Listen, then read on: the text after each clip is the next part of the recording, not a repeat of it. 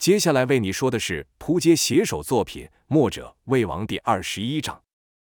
上回说到，公孙丑与石刚合力将来袭的梅花庄胡野间、吕仪两庄主给轰出了客栈。这时，埋伏于客栈上的潘斌等人就朝两人射出利箭。胡野间现无处可避，便将师弟吕仪坐挡箭台。如此箭雨都射在了吕仪身上，就看吕仪身体抖了几下，口吐鲜血，虚弱地吐出了他生命中的最后机字：“师兄救我！”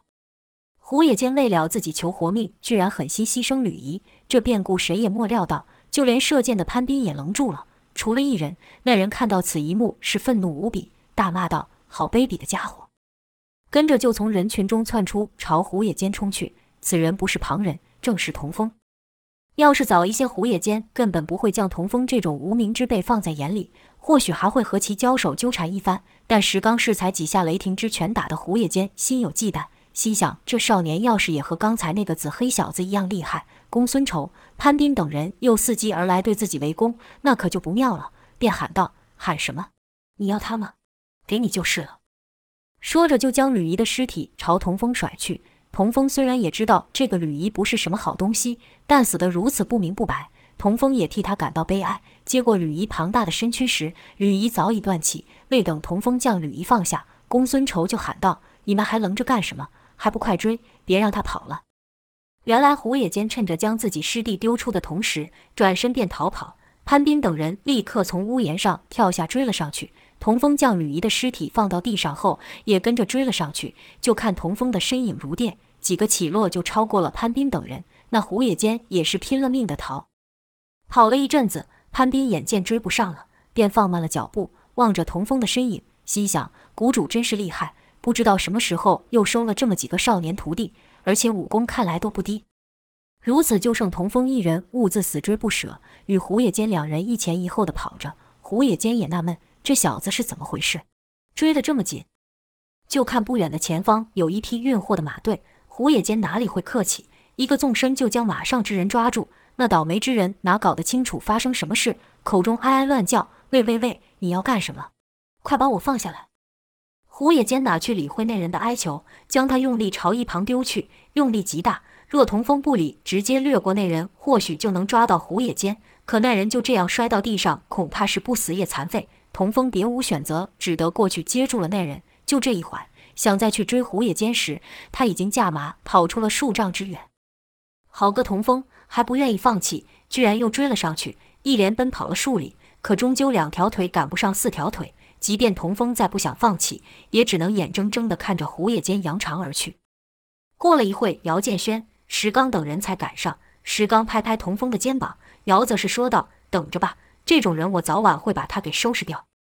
而后，公孙丑与潘斌交代一番后，几人便继续前行。不远处有一城镇，几人便进城歇息，顺便买些马匹。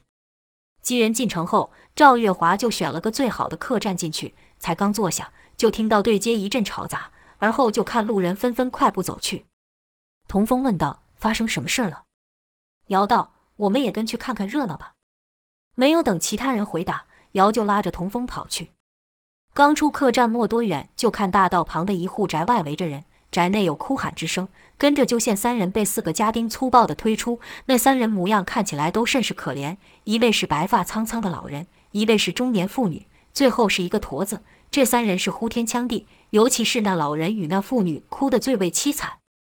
一名家丁骂道：“去去去！你们怎么趁我不注意闯了进来？要是给老爷看到了，岂不是害我挨骂？”另一位也骂道。看来你们想把我们给害了不成？又一位家丁说道：“滚滚！趁老爷莫回来前，赶紧给我滚远点，别再来搞事了。”可那三人就是不走，死活要往里面闯。家丁一开始见有旁人围观，便只是阻拦，没有动手。但那三人不依不挠，或抱或喊，家丁们也动上了火，骂道：“滚你娘的蛋！”这火一上来，下手就出了力，一掌将那老头推倒在地。那老头是倒在地上，哎呦哎呦的大叫。那些围观看热闹的人就议论开了：怎么打人了？你看他们刘家人多横啊！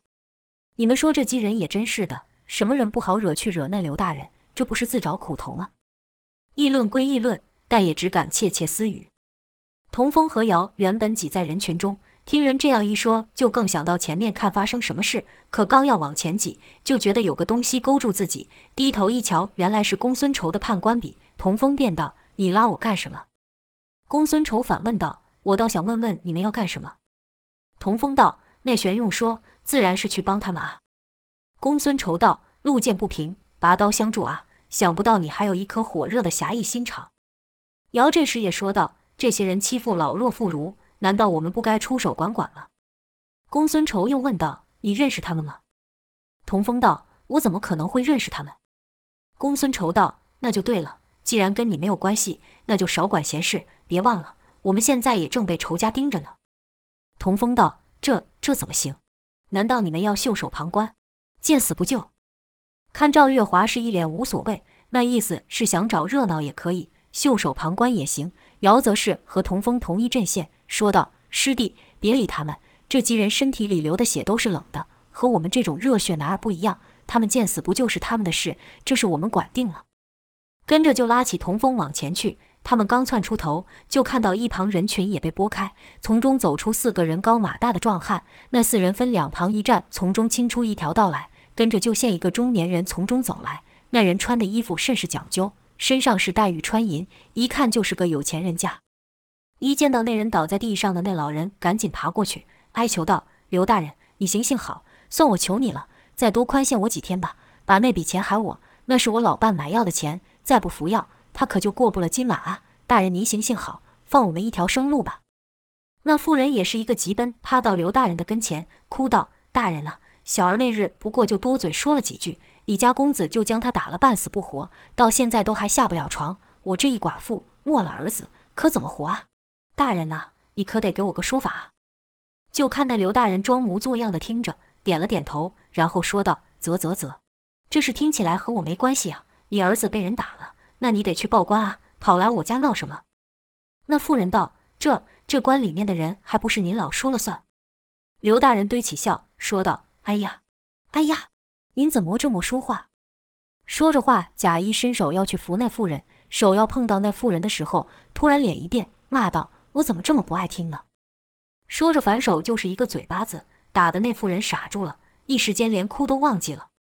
这时那驼子走上前说道：“刘老爷，小女怎么到您府上一趟后就不见人影，从此没有消息了？”那刘大人说道：“哎，老吴，别诬赖人了，谁看到你女儿到我这了？你有看到吗？还是你？”边说边指一旁的人，被点名到的都赶忙摇头。刘大人说。看到莫老吴，你可不能这样含血喷人。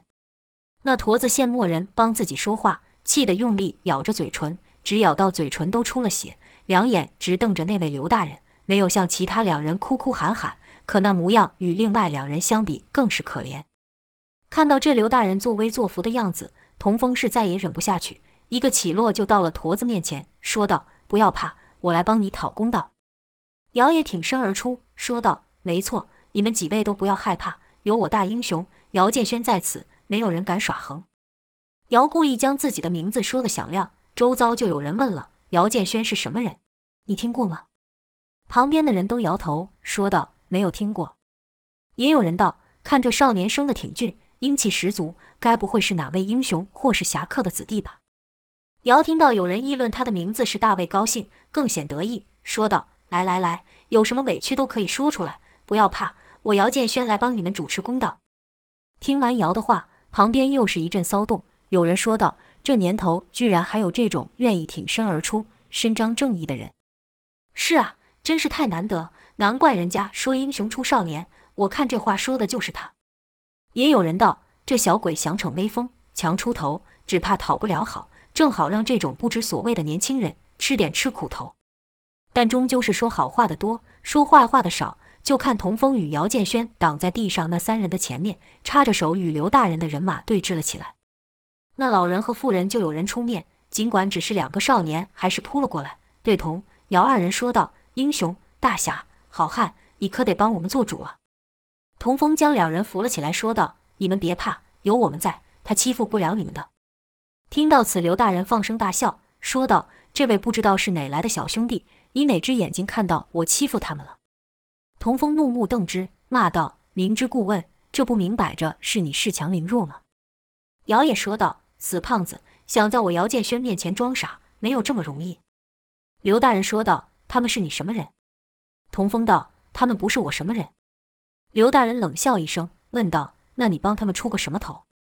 童风道：“见义勇为，本来就是我们做人的基本原则。”刘大人张大眼看了看童姚，而后是一笑，两笑，跟着是放声大笑，好似童风刚说了什么天大的笑话一样。姚不耐烦地骂道：“死胖子，你笑什么笑？我这兄弟最讨厌的就是像你这种人。”刘大人才止住笑，说道：“好好好，两位小英雄，这么说你是要把事情揽在身上了？”童姚一前一后的说道：“这个自然。”就听刘大人鼓掌拍手，然后说道：“行啊。”行啊，都说英雄出少年，这几人天天来哭，天天来喊，我都快被他们烦死了。既然你们说要路见不平，那这事我就找你们解决了。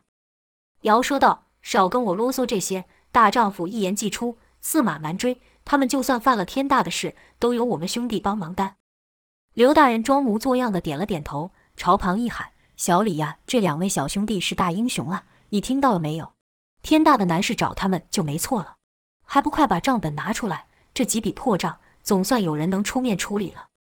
一位高瘦的人从后面挤了出来，往宅子里跑。经过对童姚两人时，还说道：“两位大英雄啊，等着我，可别跑走啊！”童风哼了一声，说道：“去取兵刃了，我才不怕。”过一会，那叫小李男子便跑了回来，可手中没有拿任何一项兵器，却是抱着一个小本子。就看小李将那小本子递到刘大人面前，刘大人连看都莫看一眼，摆手说道：“给我干什么？这破账我还不清楚吗？要还债的是那两位小英雄，跟他们说去。”小李就跑到童瑶面前，故意清了清嗓，而后大声说道：“两位英雄，事情是这样的，这老人好赌，前前后后向我们借了十五两，每次催他还钱，总是借口说他老伴要看病。”我家大人好心宽容了几次，可他又把钱拿去赌，这次才在他做买卖后直接把钱给讨来。不过这笔账还差了十二两，欠债还钱，天经地义。两位也说这事你们管上了，那这笔账现在我就找你们要了。小李说完就伸手朝童风讨去，童风身上哪有这么多钱？心想欠债还钱，天经地义。虽然对方说的话有道理，可我身上哪有这么多钱？看童风脸色为难，老头立刻抱住童风的腿。哭道：“小英雄阿，求你救救我老伴！没有这笔钱给他看病，他会死的呀！他死了，我也不想活了。你可不能见死不救啊！”童风本想说：“那你就不该找他们借钱，更不该拿医药费去赌。”但一看老头那可怜样，怎么好意思把话说出口？这还没完，那小李接着又说：“这位妇人的儿子在我们的餐馆打杂，但那小子手脚一向不干净，尤其好喝酒。每次他喝了酒后，就色胆大开。”缠着女子说些下流话，甚至会动手动脚。那天他调戏一名女子时，恰好被我家公子给看到。我家公子开始是出言喝止，可那家伙喝大了，别说是不认得我们公子，只怕是他亲生父母都不认得，硬要对那位姑娘行无礼之事。我家公子看他手脚不干净，才出手教训他。说起来，这事我家公子也没错，和你们一样，都是见义勇为，打抱不平。姚听到此，不由得摇了摇头。那妇人见状，就和那老人一样，立刻扑了过来，抱住姚的大腿，就是一阵狂哭。那小李跟着补充道：“对了，他儿子那次喝醉酒，把店里东西砸得乱七八糟，总共损失五十二两。他儿子装死去了，他老娘呢，不但是赖账不理，还反过来想找我们要钱。这笔烂账，我们也只能找你要了。”姚问那妇人道：“他说的是真的吗？”那妇人道。年轻人多喝几杯也不是什么大事，纵使这是小儿有错，但也不能把我儿子给打成那样啊！你说我一个老妇人，没有我儿子帮忙赚钱，我生活要怎么过下去呀？这事你可得帮帮我呀！姚听那妇人所言，就知道小李说的话是真的，但还没有服，说道：“我看你这账少算了一笔吧。”小李反问道：“哪一笔我莫算到？你倒是说说看。”姚道：“你打伤他儿子的医药费怎么不算进去？”小李哦了一声，说道：“四两够给他看病了，一加一减还差六十两，闲话就不用说了，还钱吧。”说着就伸手要讨。姚建轩这下也没主意了，这两件事情对方都占了理。此时童峰说道：“就算真是如此，你们也不能这样逼人太甚。”小李忙挥手说道：“不逼不逼，你们赶紧替他们把欠的钱还上，我们才懒得去搭理他们。”童、姚两人这下没主意了，几乎是同时看向赵月华。赵看两人朝自己求救，心里得意，可却对两人说道：“看我干什么？”童风道：“我知道你有钱，你就当帮帮他们吧。”赵说道：“笑话，我又不认识这两人，我就算有钱，也不需要替这两个不相干的人还债吧？那钱是我赌的吗？那酒是我喝的吗？”童风道：“那那就当是借给我好了，可以吗？”童风羞得脸都要红了，这是他第一次开口跟人借钱。姚也道：“对呀，就当借给我们吧。”赵月华乐了，说道：“跟我借钱要是不悬，那可不是像现在这么简单。你们确定吗？再说你们要拿什么害我？什么时候能害我？”童风答不上来。赵就问姚：“你呢？”姚说道：“这钱是他跟你借的，问我干嘛？”赵说道：“嘿，想滑头。”刚才不是还一口一个你们，怎么说到还钱的时候就不你们了？行，这钱我可以出，但你逃不了干系。他还不出来，我就找你要。我的条件就这么简单，要还是不要，你们自己看着办吧。话刚说完，童风立刻道：“要要要，我借。”赵月华也不啰嗦，说道：“好。”跟着叫了声“叔”，这事你可得给我作证。公孙仇道：“记着呢，这两小子以后别想赖账。”跟着将一物掷出，那物不偏不倚地落在小李的账本上。公孙仇说道：“这块玉足够抵债了。”小李立刻拿给那刘大人看。刘大人拿起那玉，对着日光看了看，说道：“确实是好货。小李呀、这记账就一笔勾销了吧。”童风则道：“不行，你还得派人把他儿子的医药费补上。”刘大人现在玉，心中高兴，随口就道：“这没问题。”回头就派人拿四两给他。赵心里觉得好笑。这两人天不怕地不怕，今天这么一点小事就把他们给难倒了，不但显得自己本事，还让他们欠了个情，便对童姚笑道：“别耍赖啊，这账我可记着了。”刘大人也说：“好脸，那这事就这样过了。”连债主都说这事情过了，当大家自然都以为没戏看了，要转身散去的时候，那驼子突然大喊道：“等等，这事不能过！”语气充满了愤恨。刘大人见那驼子怨毒丑陋的眼神。大好的心情便受了影响，脸色一垮，不客气地说：“老吴，你还想怎样？本大爷现在心情好，不跟你们纠缠，那也是给这几位面子。别搞不清楚情况，非要讨一顿揍才甘愿。”驼子老吴毫无畏惧道：“你打，你打死我也要说，这条命我早就不在乎了。可是我那宝贝女儿，她她已经好几天不见人影了。今天你说什么也要给我个交代，不说清楚，谁都别想走。”说着，驼子老吴紧握着拳头，用力到连额头和脖子的青筋都爆了出来，眼神不只是狠狠瞪着刘大人，也朝其他围观群众看去。有不少人平常都欺负他身体的残缺，或占他便宜，或当众嘲笑，这时对上他的眼神，都不免感到害怕，心里想：这驼子今天是怎么了？像变了个人似的。平常也没有少拿他开玩笑，他总是灰溜溜的离开。今日看来是要算总账的，我得站后面一点，免得他奈何不了刘大人。反而拿我来出气，跟着就看一些人往后挤了去。刘大人怒骂道：“你别搞不清楚自己的身份，你算是个什么东西？居然敢要我给你一个交代？我给你交代个屁！”那驼子与另外两人不一样，是不哭不吼不闹，一步一步冷静地朝刘大人走去，说道：“今天见不到我女儿，我也不想活了。你们有一个算一个，都与我陪葬吧。”说着，抽出藏在衣里的小刀。冲上前，将那记账的小李给勒了住。小李忙哀求道：“有话好说，有话好说呀！你先把刀放下，我只是个记账的而已。再说，我这账本里可没有你的名字啊！你为难我做什么？”老吴喝道：“闭嘴！你给我闭嘴！他干的那些肮脏事有哪一件你不知道？有哪一件你莫插手？说不定我女儿无缘无故消失的事，还是你给出的主意，是也不是？”小李忙道：“是是，我是罪不可恕。”我是干了不少坏事，但但你女儿的事和我是真没关系，那都是都是。小李说话时看着刘大人，似乎有什么事情不敢说。老吴见其说话吞吞吐吐，便将刀尖刺进他的梗子，怒道：“都是什么？你给我说清楚了！”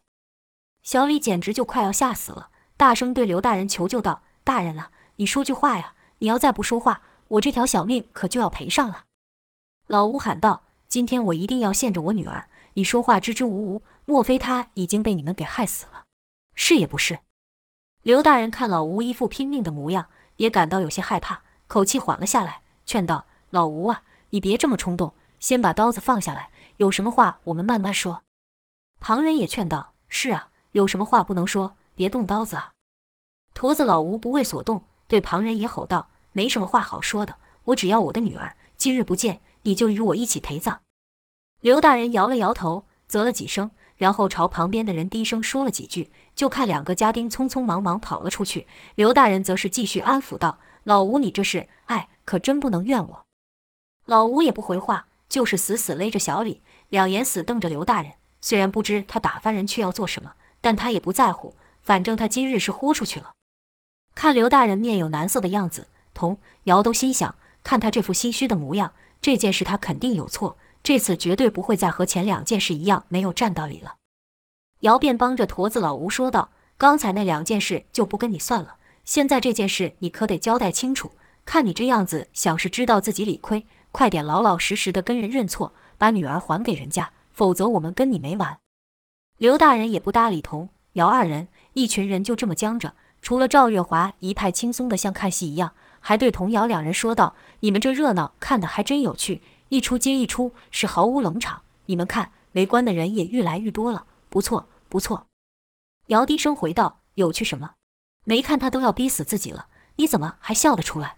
我说你这人真是一点同理心也没有。”赵回道：“我怎么没有？但前面两人你也看到了，有句话是怎么说来的？哦，可怜之人必有可恨之处。”童风道：“我瞧这驼子是真有苦衷。”赵回道：“我的童大侠、大英雄，你倒是说说谁没有苦衷？”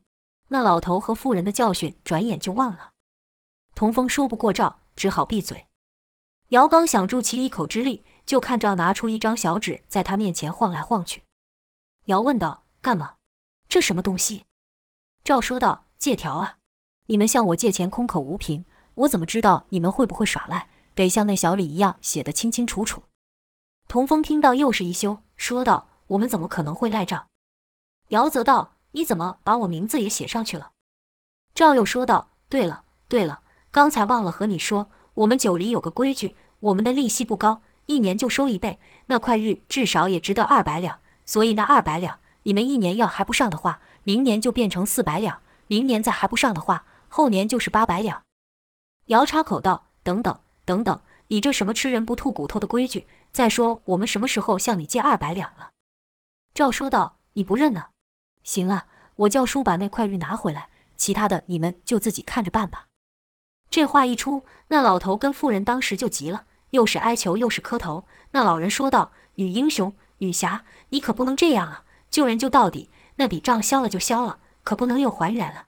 我现在只能依靠你们了，我家里还有个老的。”你这一出手可不是光救我，还有我那躺在床上的老伴，我我给你们磕头了，我求你们了。那妇人也道：“是啊是啊，我也代替我那不成才的儿子给你们磕头了。”赵月华不管，说道：“我可不是什么女侠，你们求我也没用，谁答应救你们，你们就找谁去。”那两人便朝童瑶两人磕头，看两个长辈跪在地上给自己磕头，童风哪里受得了，赶忙伸手制止，并对赵说道：“好好好，认了，我们认了。”赵又问姚道：“你呢？认不认账？”姚回道：“你真是个吸血的怪物，趁人之危，名副其实的趁人之危。我看你比那叫刘大人的还要可恶。”赵一脸得意的回道：“谢谢姚大英雄的夸奖。”没一会，就听人群外有一个女子的声音喊道：“借过，借过，都让让！”随着喊声看去，就见刚才被打发出去的两人挤了进来，身后还跟着一男一女。男的生的是白面冠玉，穿金戴银，一派公子哥样，不需要人介绍，童风和姚建轩就能猜得出来，这人必是刘公子。那女的五官长也不差，但皮肤可不像那公子哥般白净，是有点暗，有点黄，整个人的气质也与他身上所穿的高级绸缎不搭配。那女的看到驼子老吴，是一脸羞愧，跑到驼子老吴身边埋怨道：“爹爹，你来闹什么闹？”就看那驼子老吴一脸惊愕，眼前这人是他女儿。可又不像他女儿，半晌说不出话来。那女的又道：“真是丢脸死了，还不快把刀给放下，放了李先生。”驼子老吴还是那副呆样，那女的就直接把他拿刀的手给推开。过好一会，驼子老吴才挤出几个字来说道：“你你怎么变成这副模样？”那女的说道：“我变成哪副模样？”驼子老吴道：“你这身打扮，我都要认不出来是你了。”那女的道：“那还不是刘公子赏的。”驼子老吴又问：“这么些日子你跑哪去了？旁人都说你，你被人给……”后话莫说下去，似乎难以启齿。女子问道：“怎么？说我怎么了？”驼子老吴才道：“说你被他们侮辱，投河自尽了。”听到此，那女的脸立刻红了起来，说道：“你别听他们胡说，他们就是嫉妒我，巴不得我干一辈子辛苦活，见不得人好。”驼子老吴问道：“你这些日子到底去哪了？”我问遍了所有人，都没人有你的消息。那女的道：“那天卖完豆腐，刘公子问我要不要随他出城去游玩，我便答应了。”后面是愈说愈小声，如蚊子叫。驼子老吴突然大怒，又握起手上的刀，说道：“果然，你被他们侮辱了，对不对？定是这小白脸强迫你。不要怕，今天爹在这里，即便拼了我这条老命，也要帮你讨回公道。”那女的见驼子老吴又要闹，就看了一眼刘公子。刘公子是一脸难堪，看神情甚至是颇后悔。那女的心里一急，就骂道：“爹，别在这瞎闹了，你不要脸，我还觉得丢人了。”驼子老吴傻了，说道：“我怎么丢人了？我帮你出气。”我帮你，话还没说完，那女的就道：“出出出什么气？谁要你帮我出气了？尽是听别人的闲言闲语。我过得好得很呢，人家刘公子根本没有欺负我，人家看上我那是上天给的福气。我拜托你，赶紧回家去，别在这瞎闹了。”驼子老吴看着刘公子问道：“你真的看上了我女儿？”刘公子哪敢说话，从来了之后就一直躲在他爹身后偷看。现驼子老吴问话，刚伸出的头又缩了回去。驼子老吴见刘公子不说话，便想上前逼问，被那女的一把拉住，说道：“你又想干嘛？还嫌闹不够啊？走了，真是太丢人了。”说完就拉着驼子老吴挤出人群，离开时还不忘回头对刘公子抛了个媚眼。那刘大人见驼子老吴走了，便朝四周摆了摆手，说道：“这事大家都看到了，都能做个见证，是老吴他自己误会了，可不能怨我们呢。”跟着几个壮汉就开始赶人，说道。别看了，别看了，都没别的事干嘛？现没有戏看了，人潮就如流水般退去，连那老人与妇人都没了影。眨眼的功夫，这街上就只剩刘大人与童谣几人。刘大人问道：“几位英雄，还有没有什么要指教的？”刘大人见公孙仇一出手就是宝玉，赵月华也不像是普通人家，尤其是石刚那一身肌肉，与紫黑肤色，恐怕是哪路的绿林豪强，故说话也收敛了许多，不想得罪他们。童姚户看了一眼，都想这事情办得真是尴尬。童风是说不出话了，姚还不认输，手指着刘大人说道：“你你给我走着瞧。”刘大人也不想跟这群人多搅和，对赵月华说道：“您看这人都散了，事也说明白了，那我是不是也可以走了呢？”赵月华心想，这姓刘的还颇识相，便说道：“嗯，你走吧。”刘大人也不客气，立刻带着他的保镖与公子进了宅。砰的一声响，把大门关得严实，还听到咔啦咔啦上门栓的声音，像是怕童姚等人会恼羞成怒，翻脸闯入一样。当晚吃饭时，赵不免拿这件事来大肆消遣他们两兄弟一番，即便只是拿个东西，赵也故意叫道：“哟，怎么好意思麻烦你这大英雄了？”刚开始，姚还跟他斗上几句，赵只要讲不过，就会拿出那张借条来说道：“别忘了，打肿脸充胖子，是谁帮你们善后的？”姚就只好闭嘴，可姚也憋屈，心想：今天原本是我打响我英雄路的第一步，名字我都喊出去了，没想到闹了个灰头土脸。可这心里憋屈，又无法把矛头指向赵月华，这股气就只好冲童风撒去了，说道：“师弟，你怎么就看不出来，今天那几人是自作孽不可活呢？像那种人，要我说就两字：活该。你说那老头怎么就这么爱赌，连他老伴的医药费都拿去赌？”还有那个妇人的儿子，酒后无德，轻薄妇女。别说是那姓刘的狗儿子教训他，要是被我看到，也会忍不住出手揍他两拳。再来说那驼子，哎呀，乱七八糟，真是乱七八糟。童风这顿饭吃得委屈，赵月华笑话他也就算了，连姚建轩也跟着埋怨他。可今天这事，要不是自己没有弄清楚状况，便强出头，确实也不至于搞成这样。童风就在想，自己这样做有错吗？他爷爷就是为了保护弱者，挺身而出，丧了命。但今天那三人可以算是弱者吗？连师兄也说他们几个是活该。又想到在爷爷丧命的那天，那些恶人也说他们本来是生活在那土地上的，可是被现在住在那里的人给赶走，似乎还死了不少人，所以他们才会回来复仇。他们变得比仇人更强、更厉害，那以前欺负他们的仇人就变成弱者了。当初如果不是他们把那群人赶走，那群人就不会回来复仇。不报仇，爷爷现在就不会死。那群人是不是也是活该？也是该死。想到这里，不免又想到童月。童风就在心里说道：“不知道爷爷会不会有答案。”直到入夜，童风依旧心情烦闷，也不和人打声招呼，就出了房间。或许是想做些弥补，便信步到了马厩，想说帮大家把买的马照顾一下。刚走到马厩，就见有个人影闪过。童风觉得奇怪，因为这客栈的马都被他们给买下来了，什么人会来动他们的马呢？童风快步赶上前去查看，这一看不得了。里面的马全都无力地瘫软在地，童风心想：不对呀，上午看这几匹马还精神得很，现在怎么变成这样子了？肯定是刚刚那人动的手脚，便追了出去。可刚赶过两个街口，就没看到人。正懊恼的时候，头上一个细微的风声飘过，童风觉得奇怪，便跳上屋顶查看，果然看到有人影在屋上奔走。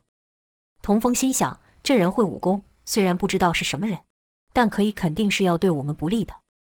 眼看那人愈走愈远，童风也来不及回头叫上其他人，赶紧追了上去。一边追一边想：难道是那个刘大人找人报复来着？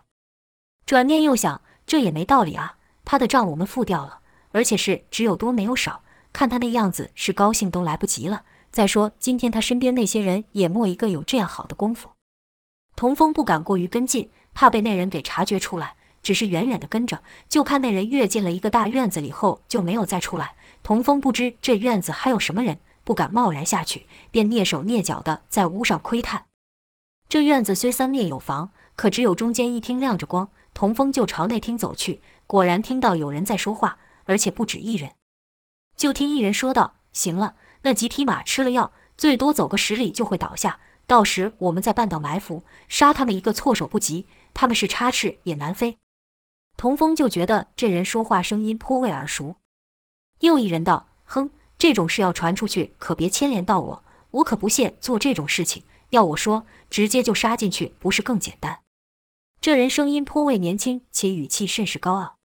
另一人说道：“南宫庄主，这事我们还得听胡兄的。毕竟他师弟被贼人给害死，他要如何报仇，咱不得照他的方法办了。”童风听到这，是心里一惊，心想：那人说的南宫庄主和之前闯入药王谷的那个南宫，是不是同一路？